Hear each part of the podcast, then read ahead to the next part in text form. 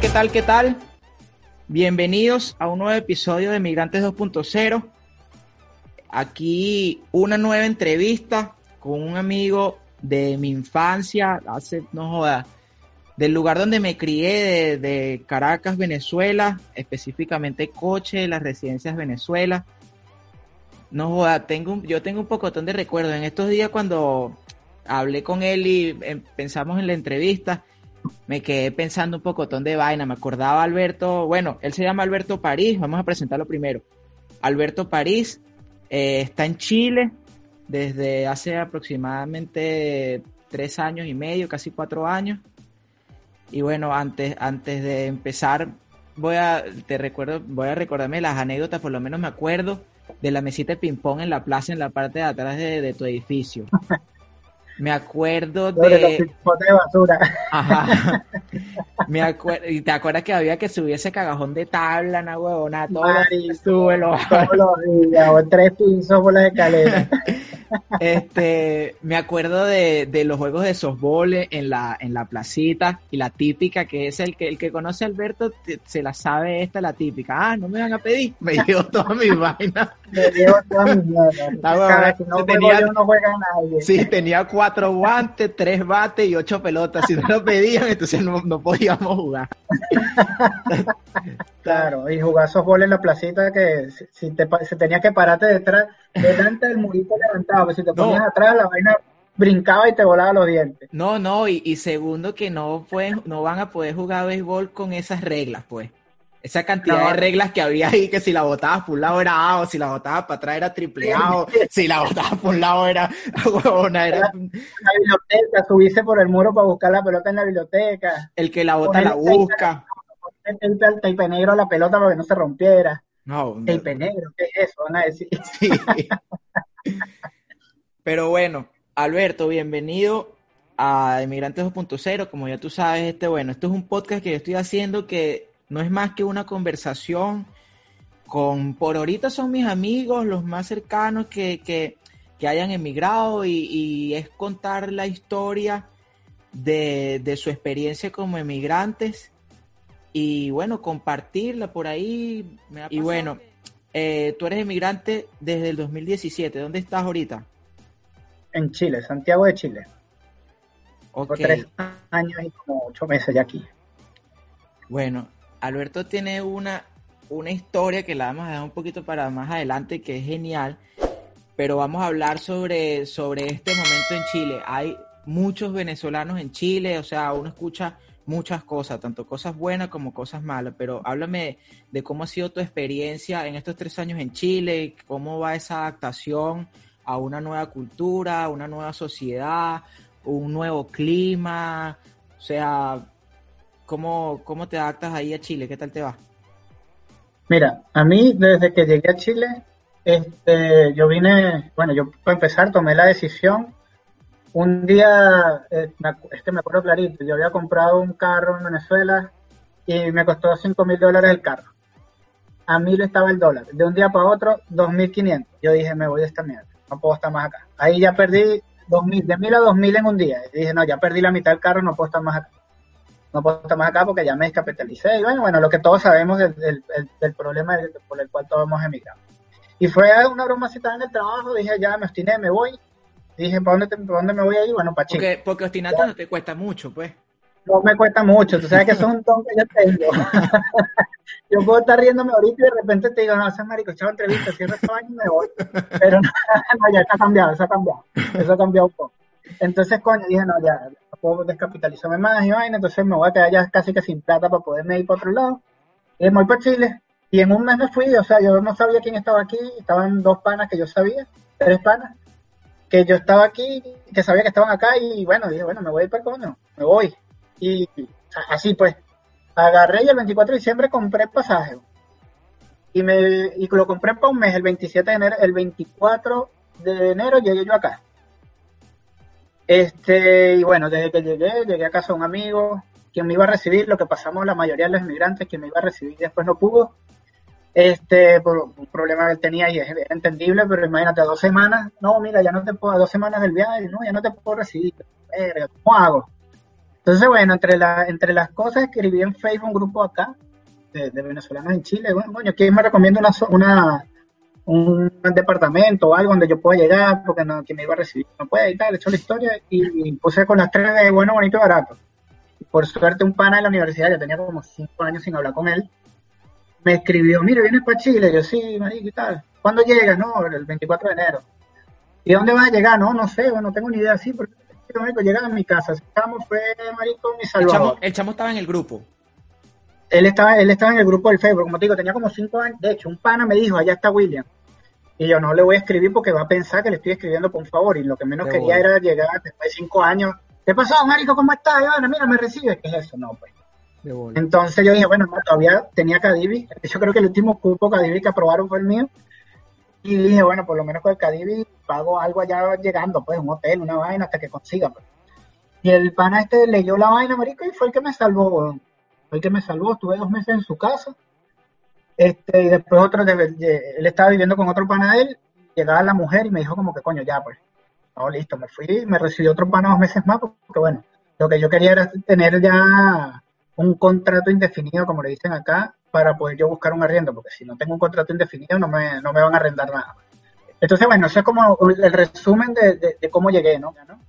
Pero bueno, después las cosas se fueron dando y bueno, empecé a conocer Santiago, verdad que Santiago me parece súper bonito, como todo, tener su parte bonita, su parte fea, este, pero en general yo encuentro que Santiago es muy bonito, todo funciona, el transporte funciona al pelo, este, el metro funciona al pelo, aquí sí tiene ciclovías por todos lados, mi medio de transporte es bicicleta.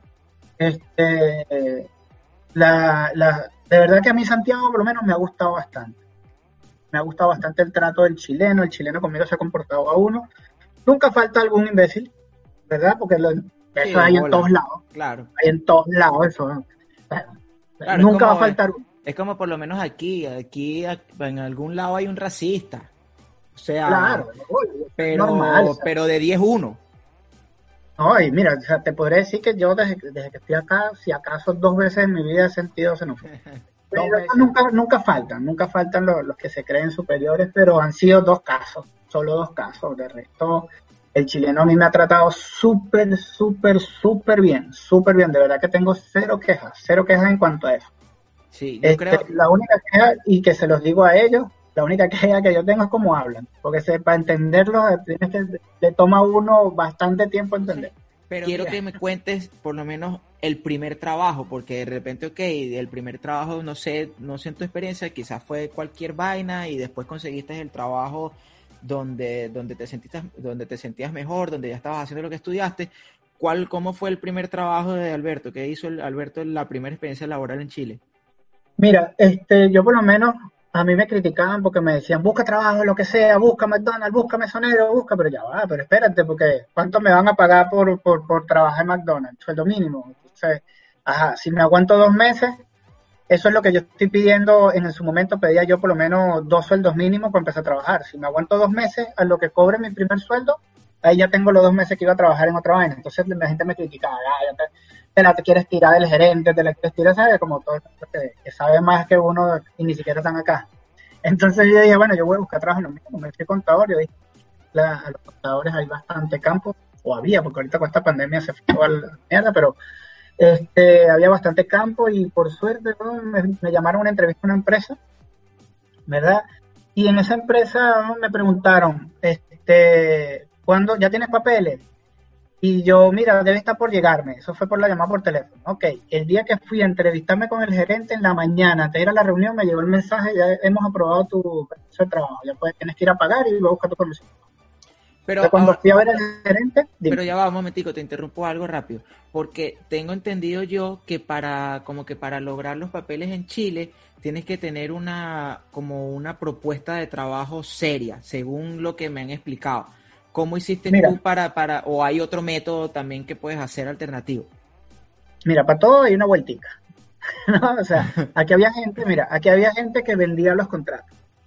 Entonces, mm. esos contratos, esos contratos, este, como veían muchas empresas, muchos empezaron a ver, ah, la empresa Alberto París tiene 200 contratos en extranjería.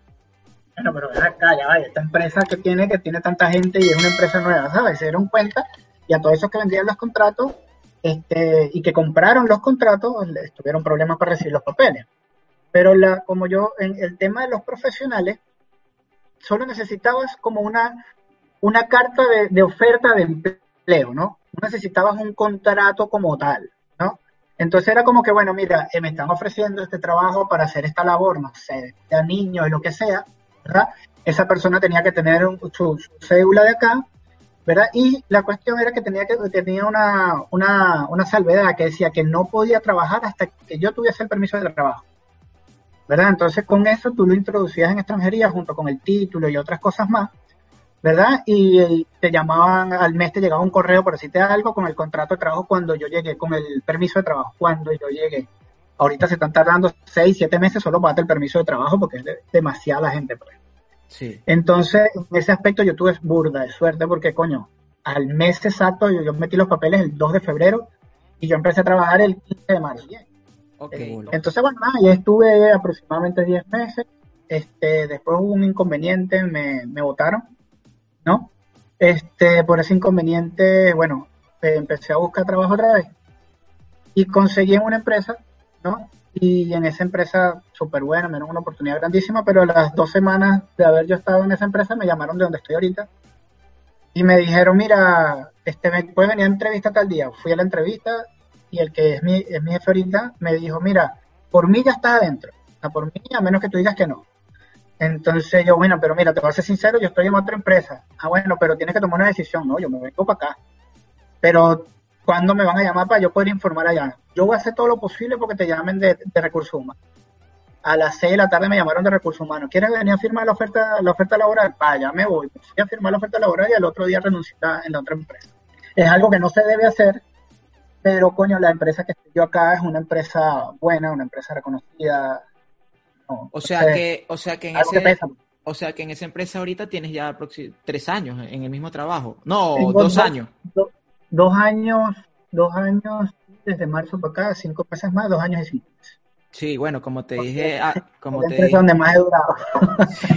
Siempre me la veía y me iba. como, como te dije cuando estábamos hablando antes, coño, de pana que el, esa sensación de tener el trabajo fijo, que tú sabes que, que no, o sea, que no estás como colgando de un hilo, esa vaina te da una tranquilidad y una estabilidad bárbara. Claro, no, y en esta situación, brother, o sea, tener tu, tu 15 y tu último, por lo menos acá que es el último, aquí no te, aquí no hay opción, o sea, hay empresas que te dan la opción de un 15 un último, pero aquí que por lo general siempre te pagan a fin de mes.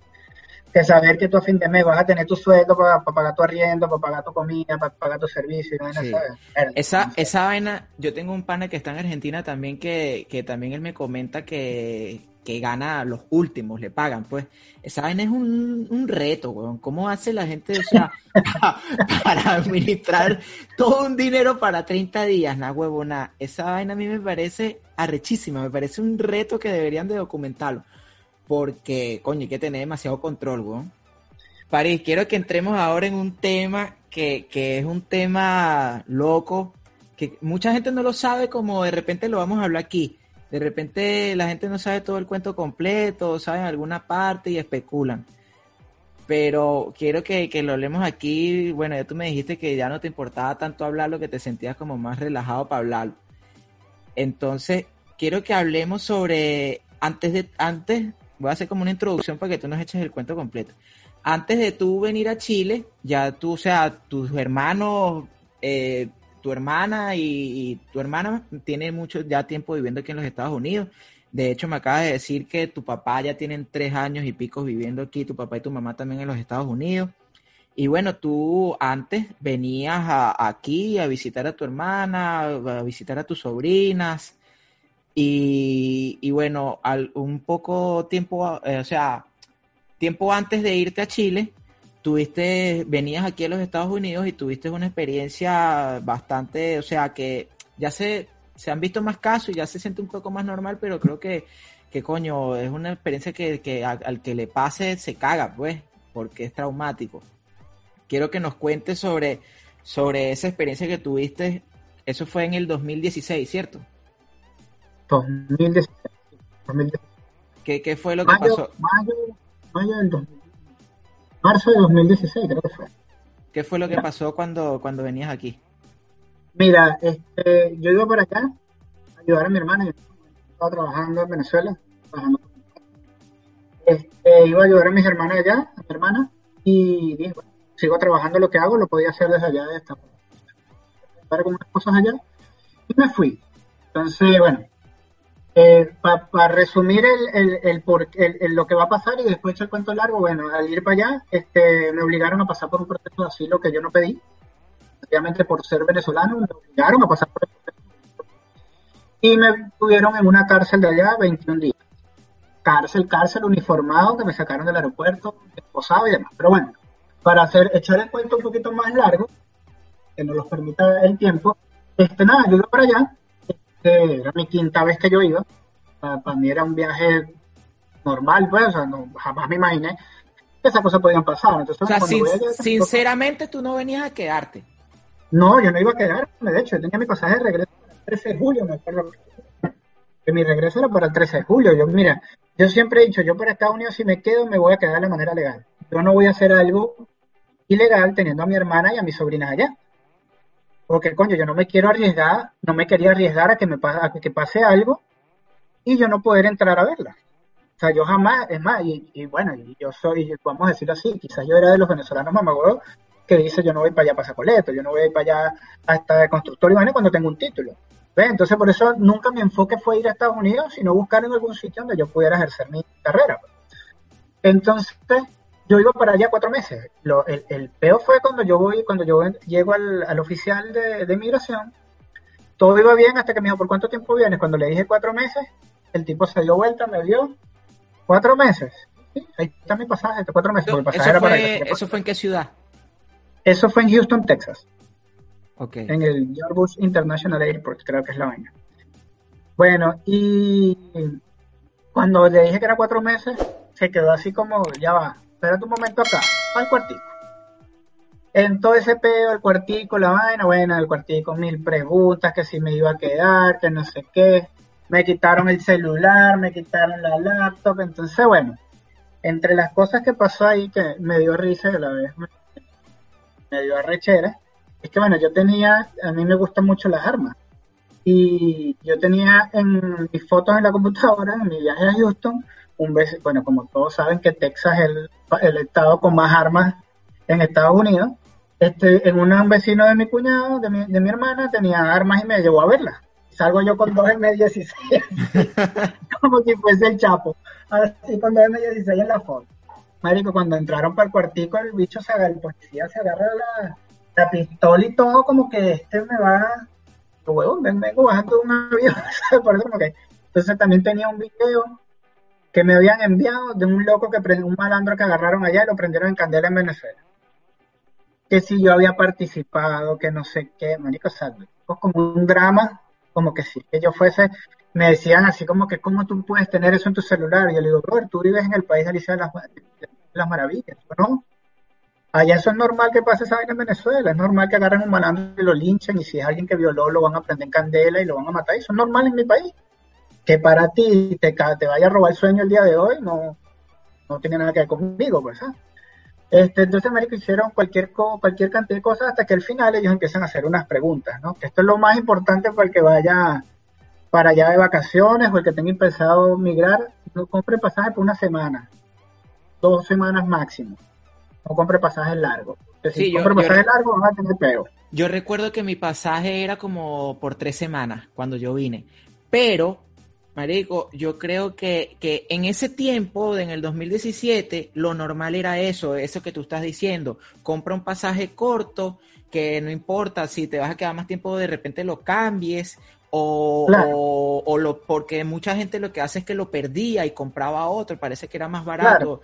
Eh, pero, pero ahorita no, Alberto, ¿viste? Ahorita hay gente que viene con un pasaje de cuatro, de cinco y seis meses y, pasan y pasan normal. Bueno, es un tema de sí, es un tema como de suerte, es como como el mismo tema de la visa. Yo pienso que sale como una lotería. el, tema, de lo que me pasó a mí, o sea, bueno, con el final del cuento entenderemos un poco más de lo que me pasó. Yo creo que fue eh, el, oficial que me tocó, que me acuerdo el nombre y claro, pero no lo voy a decir porque no sé, ya sé que después esta me, me perjudica mi porque el año que viene puedo hacer el intento otra vez de volver a ir a ver si me dan la visa, pues. Este, fue un tema, donde, de, bueno, ese tipo, la mujer no le dio cuca la noche pasada, no sé qué le habrá pasado, huevón, pero el tipo ese día la enseñó conmigo. Este, bueno, entre las preguntas que te hacen una vez que estás adentro, que fue lo que me, lo que me, lo que me terminó de joder a mí, ellos te preguntan, ¿tienes miedo de volver a tu país? ¿Tu vida corre peligro en tu país? Dije, no, no, si yo tengo pasajes para volver en julio, yo voy a volver a mi país, yo no tengo intenciones de quedarme acá. Entonces la segunda pregunta, que fue la que me jodió, te preguntan, ¿te preocupa que no te dejemos pasar a los Estados Unidos? Y yo me una respuesta humana, o sea, vengo de Venezuela, se está haciendo un gasto con pasaje, que no todo el mundo puede pagarse 1.200 dólares un pasaje. Eh, vengo a ver a mis hermanas, a mis sobrinas que me estaban esperando, con carteles y estaban, me habían comprado donas y vaina porque yo soy enfermo con las donas. Este, yo le digo, ¿ah? No, a mí me gustan unas más que se llaman, eh, ¿cómo es que se llama? Después te digo cómo se llama, pero no es Krispy Kreme. Esa las otras me gustaban más. Eh, bueno, y cuando me pregunta eso, yo doy una respuesta humana que es, coño, claro que me preocupa, porque quiero ver a mi hermana. Ah, bueno, él solo tomó ahí como que sí y ya, como que si es que mi vida tomaba peligro allá, como que si es que me fuesen a, matar y vaina. Entonces, mira, eh, se fueron y tal, y después a ah, me le respondiste esto, sí, respondiste esto, sí, respondiste esto. Pues anotó todo, pero al pelo. Todo lo que yo dije lo anotó textual con palabra y todo. Eh, cuando viene me dice, mira, usted va a pasar a un centro de retención y tal, usted no va a poder ser deportado ahorita, usted va a pasar por un proceso de asilo, pero yo, pero ya, pues un proceso de asilo, no te asilo. Es que no sé qué y tal, no me dejaban hacer nada, no, tú vas, tú vas, vas, vas y vas y vas. Y bueno, un centro de detención, ¿no? No sé qué es eso, ¿no? Entonces después entró otro, marico, que ese tipo fue como que más pana, como que entendía mi peo, y digo, brother, pero acá una pregunta, que fue el que me dejó llamar, porque no me habían dejado llamar, eso fue como a las 10 de la noche. Y yo llegué, llegaba en el vuelo a las 7 de la mañana ya. No. O sea, ya tenías todo el día ahí. De las 11 de la mañana, todo el día, Entonces, cuando al fin me dejan llamar, mira, me están diciendo que voy a un centro de detención, ¿cómo se llama? Este es el que voy, CCA. ¿Cómo se llama? CCA, sí, CCA. Este, que voy para allá, no sé qué, ni nada, Cuando tengo el teléfono, pregunto, tipo, mira, ¿qué es esto? Dentro de una cárcel es un centro de detención, pero una cárcel. Es como una cárcel. Yo, ¿qué? Yo, una cárcel. Marico, mi único delito que he hecho en mi vida es manejar rascado, aunque no creo que haya venezolano que nunca haya manejado rascado. Coño, esa fue, otra, esa fue otra que se me olvidó de las anécdotas del principio, huevón. Bajatas son sin freno en el Granada. rascado, con, rascado con anís a las 6 de la mañana, la huevona es carajita más peligrosa, huevón. Con la cédula en la boca. Entonces, bueno, marico, este, bueno, yo, yo estaba, en ese momento había un pana, de, bueno, pana después de todo ese peo, un chamo que conocí que era El Salvador. Él ya tenía su visa de estudiante. marico, o sea, esto puede ser para largo. en qué momento. son muchas vainas. Tenemos, son muchas vainas que la, que la gente tiene que saber porque no, no, o sea, no es no tiene el que tengas tu green card no te garantiza que, no te pueda pasar lo que me pasó a mí.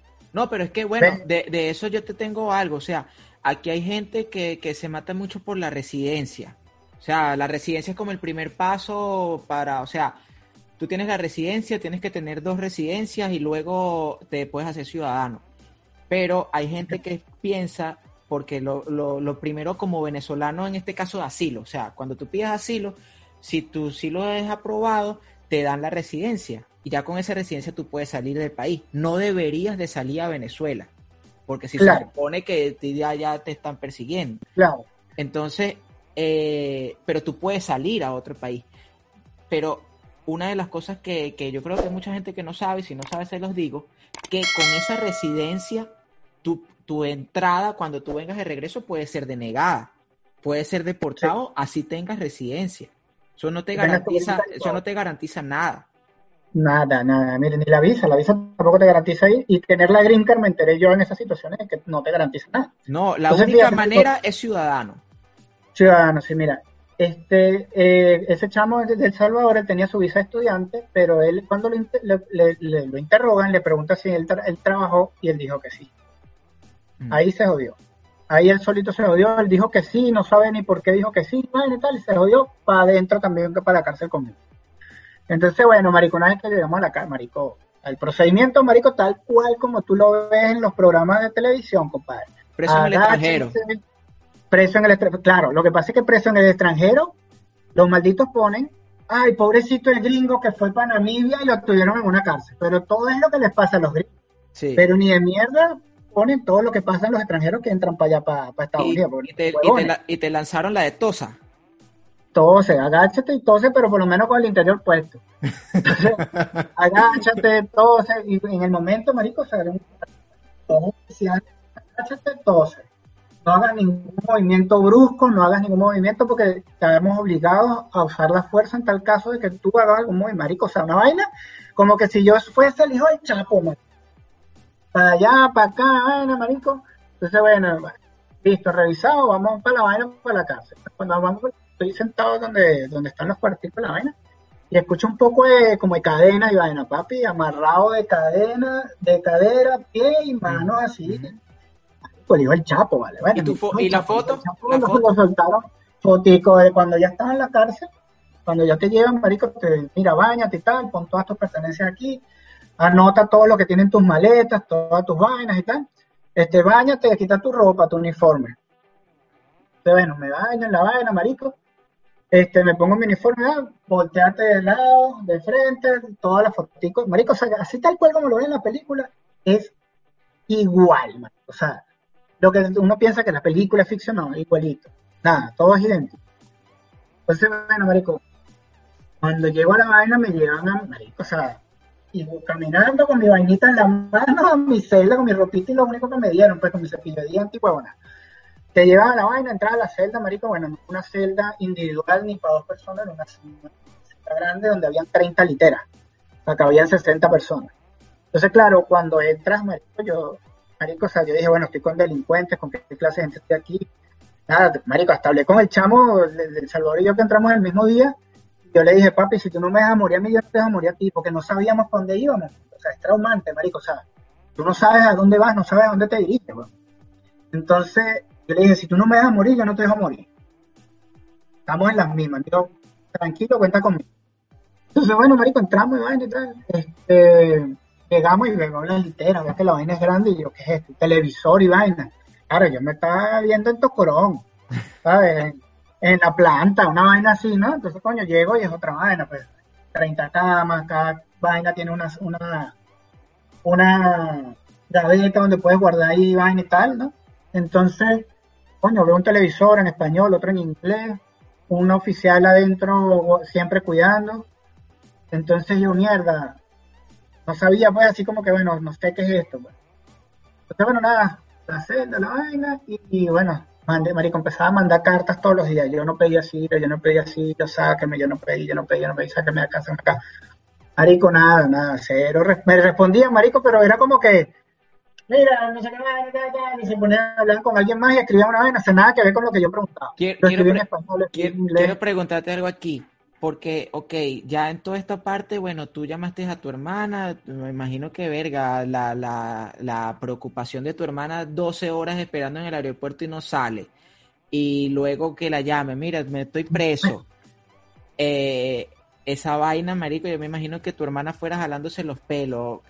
Entonces, yo me imagino... eso, eso, eso no fue lo peor. Lo peor es lo que te voy a contar más adelante. O sea, te, voy a contar todo, desde el proceso de mi hermana, todo. Bueno, cuando te dan la vaina, yo te dice, mira, aquí tienes este una llamada de dos minutos, como que es, un papelito y vaina. Este es tu número de, de, preso. De preso. Pues, tu número de preso y vaina. Y este es el número al que ellos te pueden, ah, bueno, habían como seis teléfonos públicos dentro de la, de la, de la vaina, ¿no? Entonces, ellos aquí te pueden depositar para que tú puedas hacer llamadas. Esto es un negocio, pues capitalismo al fin. Este, eh, marico, yo me, gasté como 600 dólares en llamadas en 21 días. Porque imagínate encerrado, marico, ok, tenía pana y vaina, pero coño, quería hablar con mi mamá, con mi papá, a ver. Es rudo, o sea, no fue una vaina traumática en el sentido de que me pasaron vainas, de que me no me no. Pero coño, es que estás encerrado, uniformado, marico. Todo esto, todo esto tu papá y tu mamá en Venezuela. En Venezuela. Entonces, bueno, me dan la vaina, llamo a mi hermana, mira, ya estoy aquí, anota, no me preguntes nada, anota esto, necesito que me depositen esta, algo ahí para yo poderlos llamar. Entonces, nada, marico, me depositaron, mi vaina y tal, entonces yo hablé con ella, mira y tal, déjame averiguar qué días puedes venir, es la chichita, bueno, me dieron la dirección, mi vaina. Entonces, bueno, marico, voy a, le doy la vaina, me depositaron la plata, la llamé. Los días martes, creo que era que ella me podía ir una vez a la semana, ni siquiera te podía ir todos los días, una vez a la semana. Marico, la vaina es, aquí se me, quizás se me quiebre la voz porque fue uno de los momentos más rudos aquí quizás se me quiere la, la, voz porque es uno de los momentos más rudos, marico, porque me dice, tiene visita, ¿no? Entonces yo voy caminando a mi madre y tal, y cuando me pongo por aquí, entro aquí, marico, va entrando mi hermana, por el otro lado, vidrio, así teléfono, tal cual. Entrando por el otro lado, yo voy con mi uniforme, marico, azul, y baila en crocs balurdas, porque lo que te dan son unos crocs, tipo crocs balurdas y azul y vaina marico, no se me olvida nunca que mi hermana voltea, me ve y apenas me ve, es así reventa a llorar. Y amarrado, amarrado, me imagino, ¿no? No, no, no, ahí no.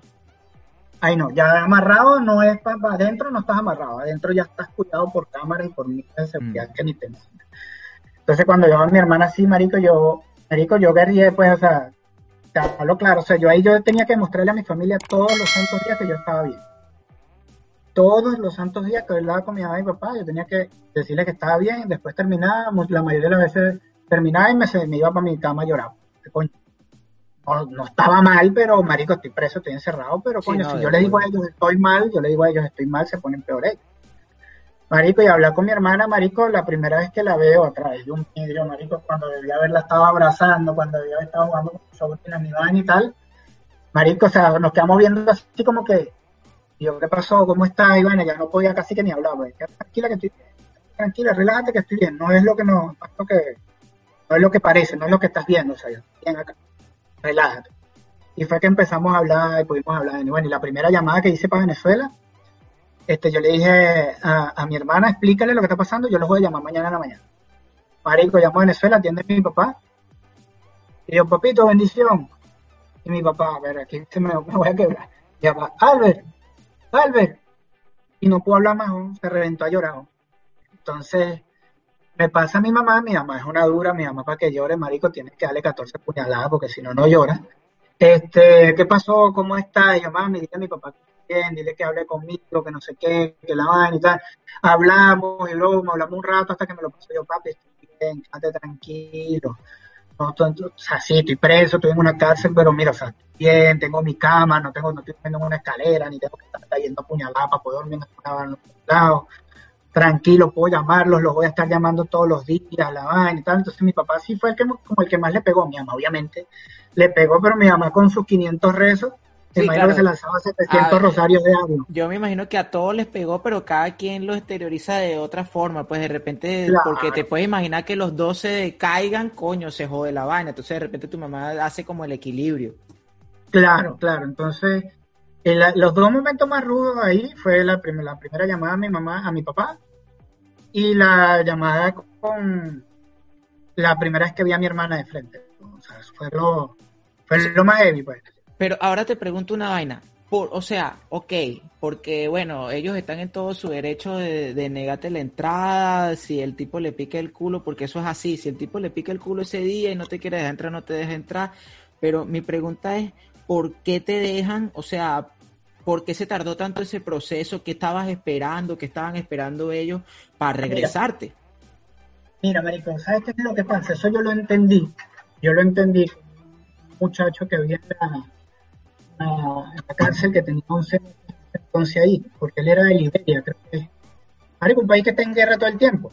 Entonces, no pueden devolverlo porque, ¿qué pasa? Lo como lo entendí yo, creo que fue como me lo explicó el oficial, uno de los oficiales adentro. Mira, si ellos me devuelven a Venezuela, ¿verdad? Y en ese periodo de tiempo que yo debía haber estado en Estados Unidos, aquí en Venezuela me secuestran, me dan un tiro, me matan o algo, me pueden demandar, mira, si me, me matan, mi mamá puede decir, mira, si tú eras mi hijo hubiera estado allá, no lo hubieran matado. Claro, como una de los derechos humanos, me imagino. Ve, entonces, coño, ¿sabes cuántas vainas debe ver los Estados Unidos, ¿Cuántos casos diferentes, millones de casos diferentes por ello que vayan a quedarse? O quizás esta vaina ya le han pasado, devolvieron a alguien, lo mataron y mira, si mi hijo hubiera entrado, si mi hermano hubiera entrado, Marico, no le hubiera pasado esta vaina, lo que demanda y vaina y tal, Y y, se le dan que- derechos humanos y se le dan mierda. Y que tú sabes qué pasa también, que por lo menos en Texas, como es la frontera con México directa, eh, el sistema de migración en Texas es totalmente distinto a, a como es en otros estados de, los Estados Unidos. Porque eh, Texas vive el proceso de migración, o sea, de manera directa, pues no solo tú Claro. en avión, pero Marico, Texas vive con una migración terrestre de personas de Centroamérica y por eso es que, No, es que ellos, mira, ellos en la parte migratoria trabajan, marico, y, y, y, y hacen un proceso totalmente distinto en otro estado. Quizás tú llegas por otro estado y no pasa un carajo. Además de que, bueno, te conseguiste ese oficial que ese día no era, pues. Pero, pero en Texas el tema migratorio es totalmente distinto. Bueno, mira, te diré que en la cárcel solo habíamos cuatro venezolanos. En Miami pasa mucho más, esto que me pasó a mí pasa mucho más en Miami que lo que pasa allá en Texas. Porque lo que me pasó a mí es un caso atípico.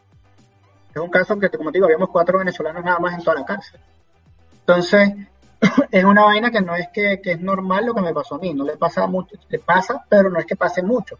Claro, En donde el- estaba yo, muchos cruzaron la frontera, a muchos, lo- un chamito, marico, en ese momento tenía el chamito, marico brincó las dos cercas y estaba todo cortado y vaina estaba brincando la cerca con púa, se metió al río loco ese que supuestamente El río Bravo. y lo cruzó nada El Río Bravo. lo cruzó solo nadando, ¿sabes?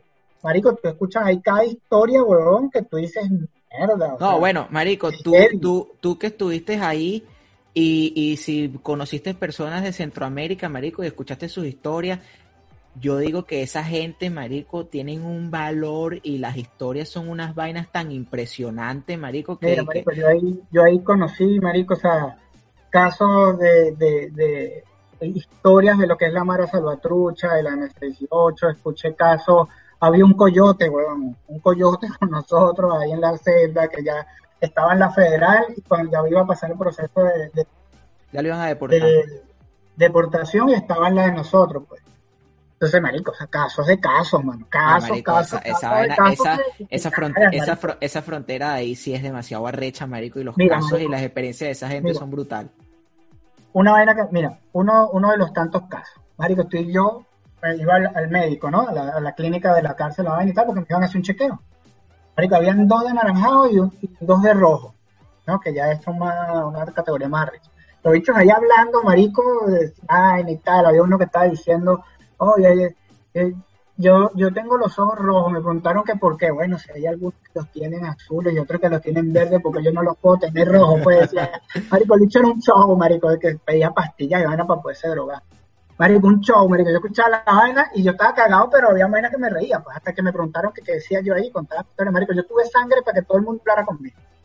No sé por qué, pero todo el mundo se ponía a hablar conmigo. Entonces, bueno, marico, en eso escuchamos unos gritos afuera, no sé qué, y tal, pum, marico.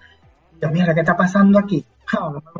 un negro mamagó como de 5 metros de alto por 10 de ancho, marico, con la con el uniforme rojo y la vaina de la, de la, de la típico niga de allá, marico, con la, con la vaina enrollada del, del, del ruedo, ¿no?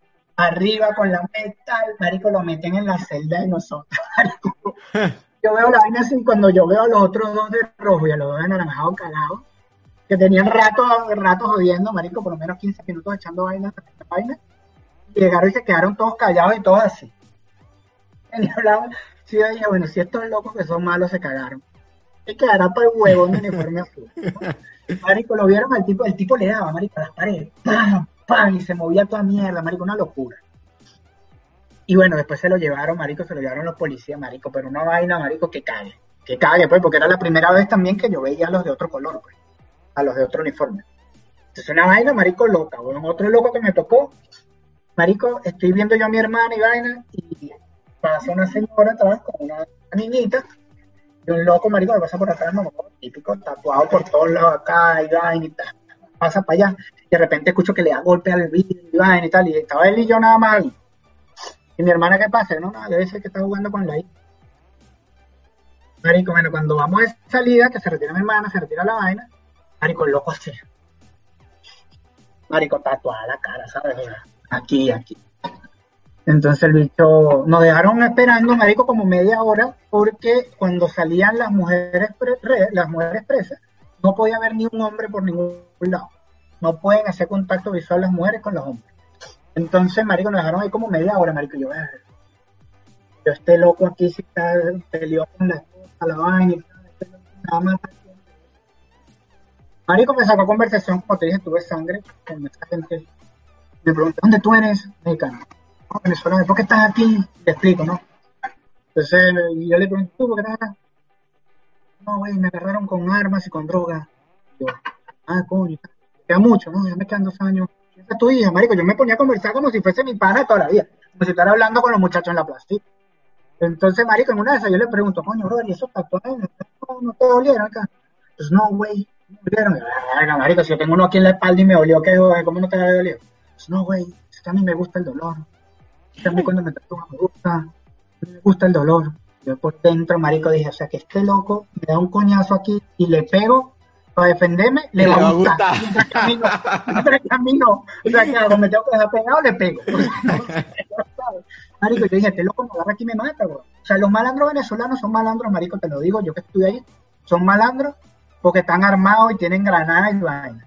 Pero tú pones al más malandro de Venezuela, man, en la cárcel pendeja que yo estuve, y te agarra un mexicano de eso que te lanza 500 flexiones seguidas, cara tatuada así, vaina y tal, con la vaina del tatuaje MS18 aquí, o la mara y la vaina y tal. No, papi, no hay malandro venezolano que vaya ahí. Y lo que pasa es que es una vaina, es una vaina cultural. Es una vaina cultural marico, una vaina que intimidan. Tú los ves, marico, y te cagas. Tú con verlos te cagas, marico. Sí, es una vaina, el, el tema de las pandillas, marico, e, en, esos, en esos países, El Salvador, México, Guatemala, Honduras, todo eso es el tema de, de las pandillas, marico, es una vaina, es, una vaina rechísima y es una vaina que no tiene salvación.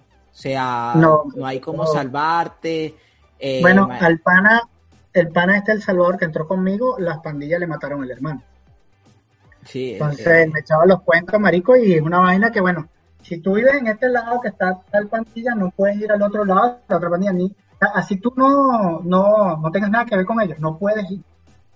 no puedes cruzar el límite, marico. Es un, es un tema recho y también... Es un tema rudo, marico. Y esa gente, marico, está, marico, loca en su vaina, pues en su peo de su, de su de sus pandillas y su vaina, que marico, o sea, es intimidante, marico, intimidante que, marico, o sea, que tú dices, ¿qué hago? ¿Qué puedo hacer yo aquí si llegase a pasar algo así? Si llegase a ver un motín, una vaina aquí, ¿cómo yo con estos bichos, huevón, que es el brazo, el, el, el, el, brazo de ellos aquí es la pierna mía? ¿Cómo yo me pongo a discutir con un huevón de eso? ¿Cómo yo, me, cómo yo le lanzo un coñazo que yo, soy más flaco que no puedo, ¿sabes? O sea, tienes que agarrar un conate y, y quedarte jodido.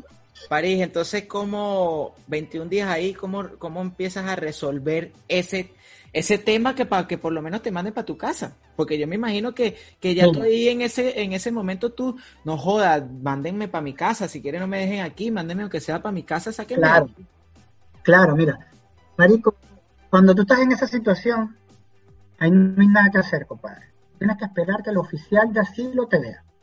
Ni que contrate abogado ni que mandes mil cartas. Nada, si contratas a un abogado, antes de que te vea el oficial de asilo, estás perdiendo plata. A menos que vayas a pedir el asilo. Si vas a pedir el asilo, porque de hecho cuando yo entrevisté al abogado que contratamos me dijo, pero mira, tú tienes todas las condiciones para pedir el asilo. Porque no quiero asilo, yo no vine para acá a quedarme. Y además, si para pelear el asilo tengo que estar aquí tres meses, yo no quiero estar aquí tres meses. ¿Cómo, cómo está encerrado? A lo mejor me la tuve que haber jugado. Pero marico, ¿y que está metido ahí preso para que uno, uno sabe si en verdad quiere uno a lo mejor afuera dice, venga, tres meses, ¿qué coño? Para después salir con papel, bueno, Pero, marico, tampoco creo que tenía la necesidad en su momento, ¿no? Entonces, marico, ni que contrates abogado, ni que mandes mil cartas. Tú tienes tu tiempo. Dentro de esta persona, te, cuando tú entras, tienes que esperar que te vea un oficial de asilo. Desde antes de llegar a la cárcel me lo dijeron. Tienes que esperar que te entreviste un oficial de asilo. Eso son como dos o tres días, me dijo. Maldito. Mentira. Me vio el día 18. Me vio el día 18. Y de hecho, tanto fue así, marico, que uno de la vaina que, que, es más importante quizás de lo que yo, de lo, del cuento mío, es cuando yo voy ahí, marico, habíamos cuatro personas, y me llama de primero a mí, ¿no? Y yo paso, cuando entro, él me dice, quería hablar contigo de primero. Estuve revisando tu caso y yo veo que tú no has solicitado asilo. No, es que yo no sé ni siquiera porque estoy aquí. me dice, tú no solicitaste asilo, tú no dijiste que, no, no, revisa mi expediente. Solo dije que me preocupaba no entrar aquí porque quiero ver a mi hermana, o sea, di una respuesta humana. El tipo me dijo así, no, lo que pasa es que contigo cometieron un error. Así. Y yo, ¿cómo que un error? Ah, pedí traductor. No quise yo tratar de hablar inglés ni nada, porque si decía una vaina mala, porque yo no es que hable mucho inglés, si decía alguna vaina mala se podía malinterpretar y me volvían a joder más, tiempo, ¿no? Entonces, eh, cuando él me dice que es un error, yo, pero es un error. Sí, contigo cometieron un error. Y yo, marico, reviento a llorar y le digo, coño, sí, un error que me ha costado 18 días preso cuando yo soy una persona profesional y una persona de buenos principios y de buena educación, o sea, 18 días aquí así. El tipo marico viéndome llorar me dice, mira, yo voy a hacer todo lo posible porque te, devuelvan lo más pronto a tu país. Yo, coño, pero déjeme salir a ver a mi hermana, si es un error, no, no podemos. A ti ya tu visa fue cancelada, lo máximo que podemos hacer a ti es devolverte a tu país. A menos que quieras pedir un asilo. No, yo no quiero pedir asilo, yo no vine para acá quedarme, yo vine a ver a mi hermana. Entonces yo le digo, me, dice, no, tranquilo. Yo le digo, bueno, pero dame una constancia de que ellos cometieron un error, un, error, dame un escrito o algo. No, no puedo entregarte eso. Porque saben que si yo demando, marico, los puedo joder, porque si es un error, ya ellos están aceptando que cometieron un error. ¿Ves? Entonces, ¿qué pasa? Que no he conseguido un abogado, marico, que desde aquí me pueda llevar un caso porque tengo que demandar a los Estados Unidos. Yo no puedo demandar a la policía ni nada, tengo que demandar al Estado o no digamos Estados Unidos, del estado de Texas, porque ellos son los responsables de la vaina. Entonces, coño, eso es un pedito que no es fácil tampoco. Pues. Entonces, claro, cuando él me dice Pero es un pedito bueno si se gana. Papi. Sí. Relajado.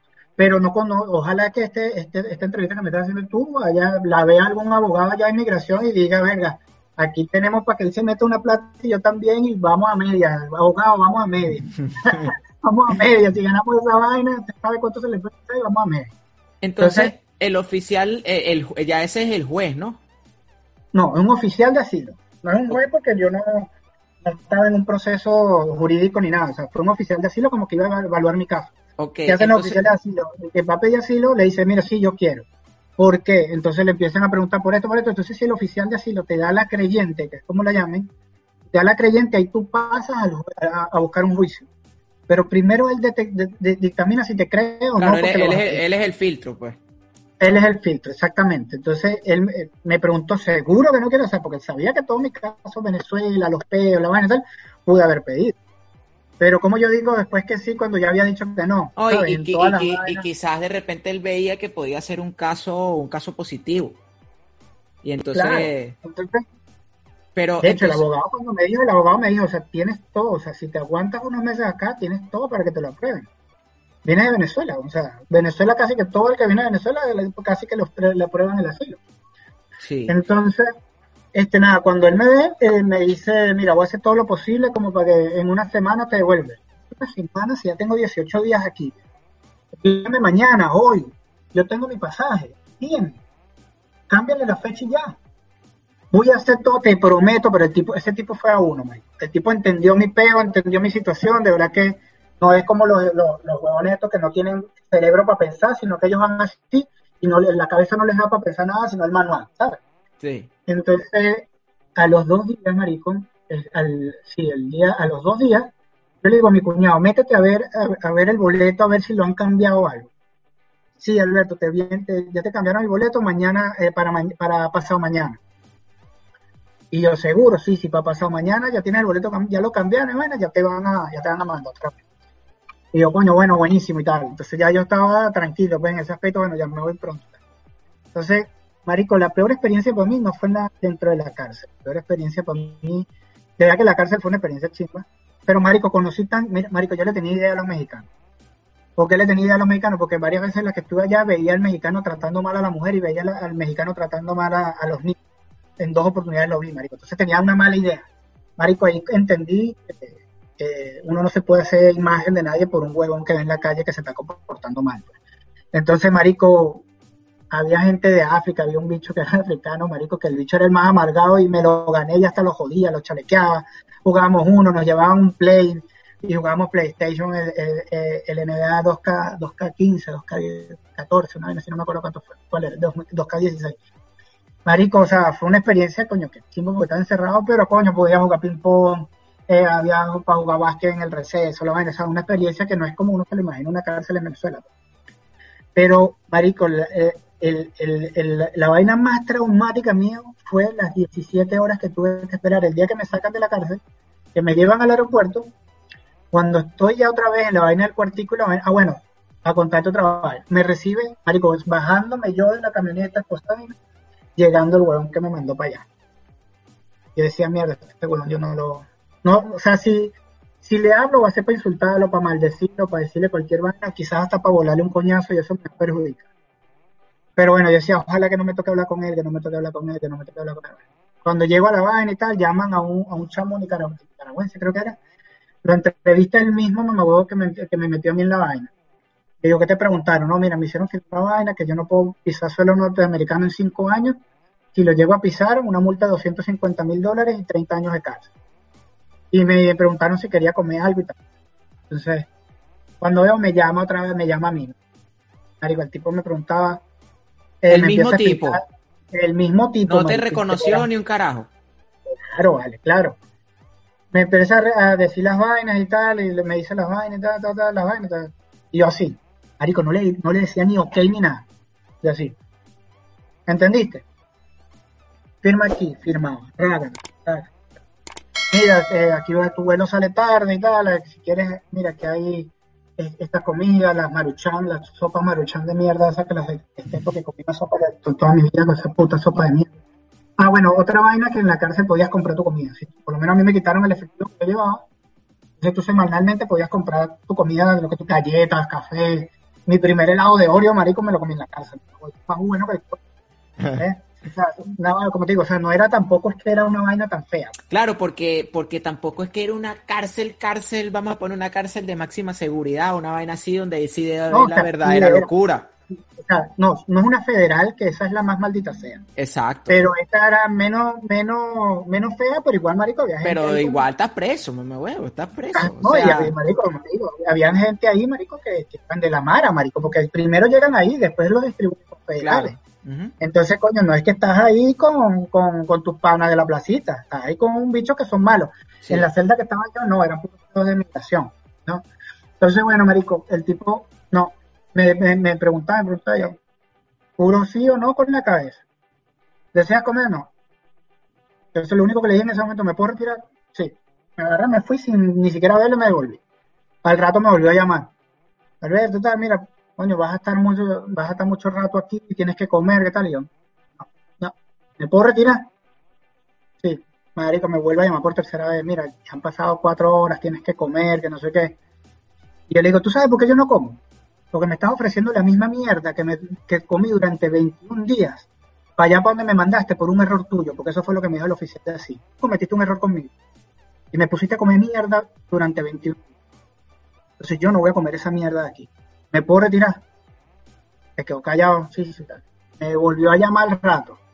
Mira, yo tengo que llevar al que llegó contigo, entregarlo al avión, no sé qué. ¿Quieres que te traiga algo? Mira, hay Wendy's, hay Dunkin' Donuts, hay Chor Chicken, hay... No, gracias.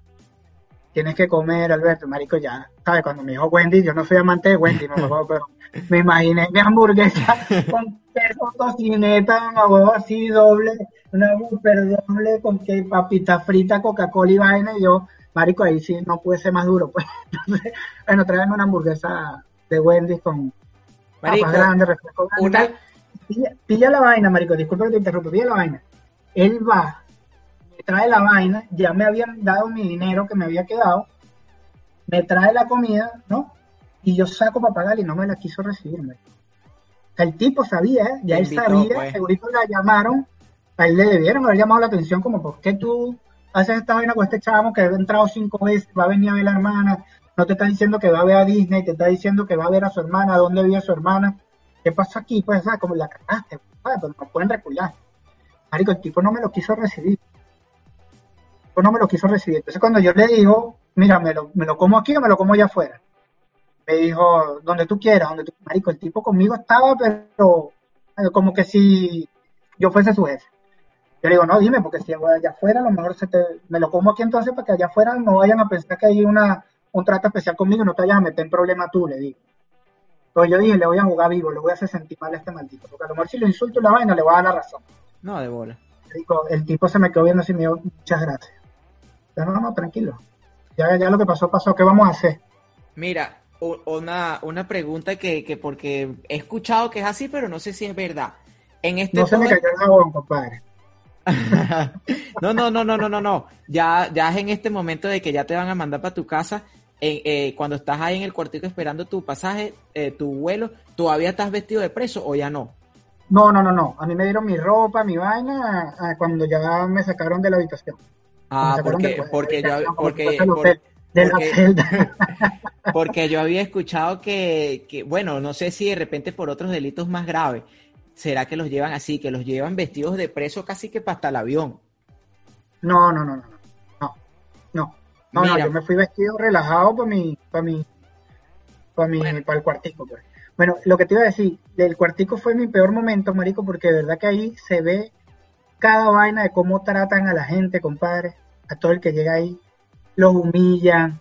Una, una llegó una muchacha colombiana con green card, con su hija, que la hija estaba enferma, tenía fiebre, y le dijeron, señora, si no hace callar a su hija, se la vamos a quitar, le vamos a llevar a usted detenida y le vamos a, llevar a su hija, no sé qué, servicios sociales y mierda y vaina. Bueno, marico, yo, yo tengo yo tengo yo tengo un pana mío que él es residente y él tiene una hija americana.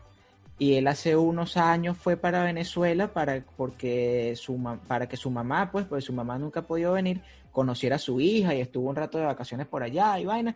Y cuando regresaron, marico, no sé, en Puerto, creo que fue en Puerto Rico o en algún lugar, había como un retraso, una vaina. Entonces, marico, te puedes imaginar una hija, una niña chiquita en un aeropuerto, marico, corre para allá y corre para acá, para todos lados.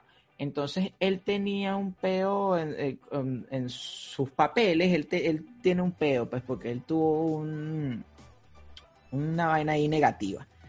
Entonces, cuando está solucionando ese peo, la carajita corriendo para allá y para acá, corriendo para allá y para acá, y te puedes imaginar una carajita americana y, una persona que es residente. Le dijeron de una, mira, si no tranquilizas a tu hija, te vamos a mandar para atrás para Venezuela otra vez, pues o la tranquilizas o te vas para el carajo. Y, y bueno, yo ahorita, hace, unos episodios atrás lo estaba diciendo, hay una serie en Netflix que Nación Inmigración, marico, se ve toda la realidad y que es más o menos, ese, esa serie más o menos pega con el tiempo, más o menos cuando tú viniste, que era el tiempo de cuando estaba Trump recién, recién llegado. No, yo, cuando yo fui estaba Obama. Entonces ya era el final de Obama. Sí, hasta ya era el final de Obama. Porque en la serie, Marico, habla mucho de cuando llega, cuando fue la llegada de Trump, Marico, las, las leyes migratorias como cambiaron y hubo un poco de cambio y se ve, y se ve mucho, por lo menos eso que tú estás diciendo. Coño, fue un error, claro que sí, pero de repente ese error pasó por algo. En la serie dicen, Marico, que ellos tienen como, como un cupo. O sea, como que, como que diariamente tienes que, tienes que llevarte preso a tantos inmigrantes que de repente puede ser lo que pasó contigo, coño, me faltaba uno, este mala leche le tocó. Mira, que allá decían, allá decían, no sé qué tan cierto sea, que por cada preso que estaba ahí, ¿verdad? El Estado pagaba 200 dólares diarios. Al, al, al, oficial. A la cárcel, a la cárcel, porque las cárceles son privadas. Entonces, Marico, todo eso se presta para eso. A lo mejor, mira, si tú mandas tanto, yo te paso un bonito a ti, y vaina y tal. Marico, alguna vaina debe ser así, porque allá lo dijeron mucho, yo a mí no me consta, pero lo dijeron mucho. Pero bueno, mucho, mucho, mucho. Gracias a Dios, por lo menos, bueno, pasaron 21 días, no se te cayó el jabón, no te pasó nada traumático. y, y, pudiste resolver, y bueno, ya, ya ahora estás en Chile otra vez, tres años en Chile, estás estable, estás Bueno, mira, otra cosa referente a lo que me pasó para terminar. Cuando yo venía para acá, hice escala en Panamá. Había 13 horas y salía a conocer Panamá.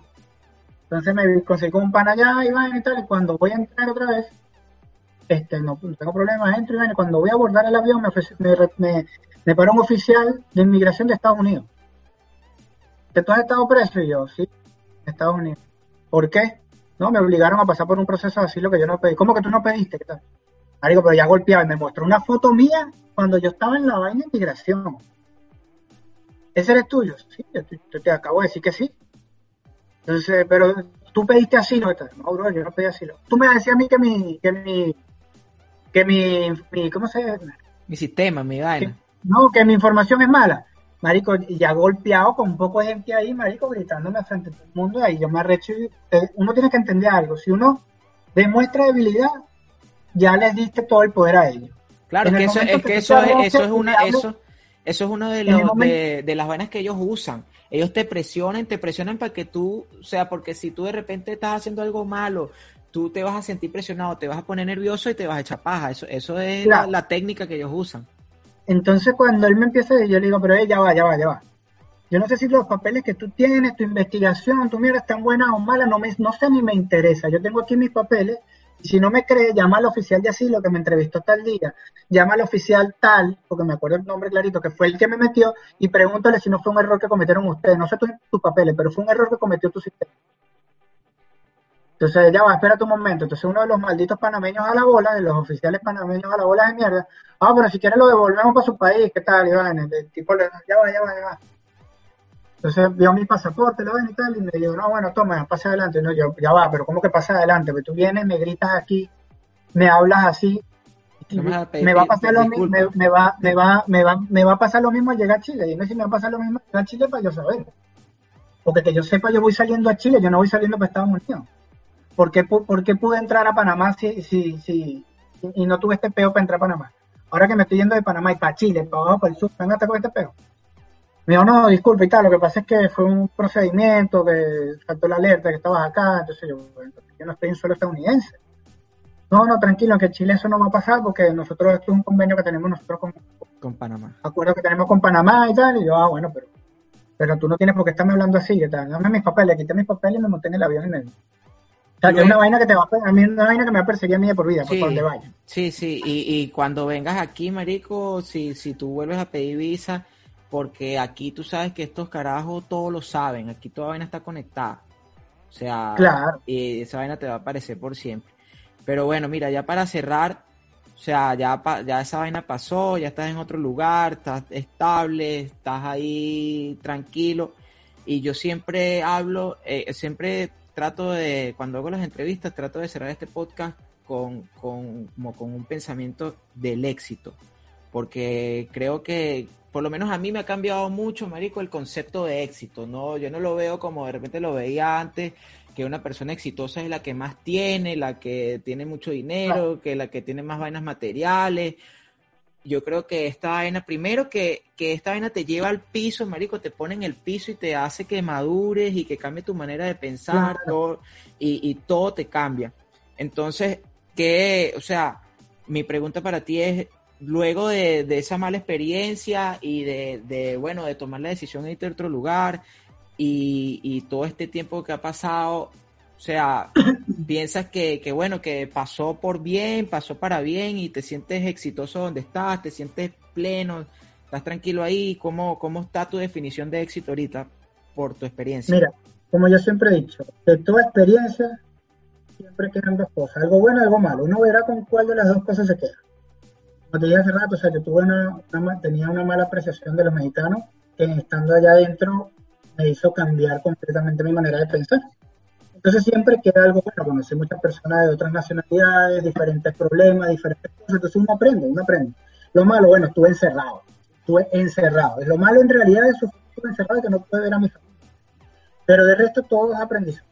Aprendí, aprendí mucho, muchas vivencias de cada quien. Este, ¿Cómo me siento yo ahorita? Mira, me siento que me va súper bien. Quizás no tengo todo lo que quisiera tener, pero eso no me va a hacer más o menos exitoso. Me ha ido bien, tengo una buena empresa, este, tengo todas mis cosas, puedo arrendar mi apartamento, está completamente, tengo mi perro, bueno, que siempre había querido tener un perro, nunca había podido, aquí tengo un perro porque se me fue el apartamento Pero tengo mi perro, tengo mi novia, o sea, poco a poco las cosas se van dando. Si uno, si uno de las experiencias se queda solo con lo malo, te frustras todo tu futuro, compadre. Entonces, aquí de todo lo que, de todas esas cosas que me han pasado, de mi migración primero a Ecuador, de después otra vez Venezuela, después los Estados Unidos, ahora Chile, de todas se aprende, de todas uno madura, uno crece y si no, con esas cosas no aprendes, ¿verdad? no maduras, no creces, no aprendes con nada. Entonces siempre, siempre uno tiene que quedarse con lo, con lo bueno, con las cosas positivas, así sea de algo malo. Siempre hay algo positivo en lo malo. Quien diga que no lo hay, bueno, que me, que me, que me eche el cuento a ver si es verdad, pero siempre queda algo positivo en las cosas malas. es así. Bueno, París, ahora sí llegamos al final. Este, si llegaron hasta aquí, acuérdense, no lo olviden, si están viendo el video en YouTube o lo están escuchando en las aplicaciones de podcast, suscríbanse, esto no les quita nada, es un tiempito ahí solo darle un botón, en YouTube pueden suscribirse, también lo pueden escuchar en Apple Podcast, Google Podcast, Spotify, Evox, ahí lo consiguen fácilmente en todos lados como Emigrante 2.0. También pueden buscar si en mis redes sociales para que sepan cuándo salen los episodios, qué estoy haciendo, arroba underscore Michael Joseph y por ahí estamos en contacto. Gracias de nuevo a todas las personas que, que, coño, que siempre me comentan, que me escriben por mensaje directo, que ven los episodios, que lo comparten, que, que les gusta y tripean y, me, y me cuentan también sus historias. O sea, hay mucha gente que, que voy a entrevistar, porque aquí no, yo no, es una conversación con quien sea, que el que haya emigrado siempre tiene algo que contar y siempre es mucho lo positivo que se saca de la inmigración, a pesar de que es difícil, de que pasamos roncha, de que de repente no estamos en el país de uno, porque al final de todo yo creo que no hay nada mejor que estar en su país. O sea, tú en tu país no molestas a nadie, tú en tu país estás pleno, tú en tu país no, o sea, nadie te nadie, a nadie le incomoda, a nadie, nadie te molesta. Entonces, pero si nos tocó estar afuera, bueno, vamos a pasarla, vamos a tratar de hacerlo lo mejor y pasarla bien y que el tiempo o sea, hay mucha gente que desea regresar, que el tiempo que esté por fuera lo haga de buena manera, dejando una buena imagen del venezolano. Y, bueno, que salga adelante, que en ese, en ese tiempo que, que le toque emigrar sea de superación y sea un tiempo próspero. Entonces, bueno, nos vemos el próximo domingo en un nuevo episodio de Migrantes 2.0. Bye bye.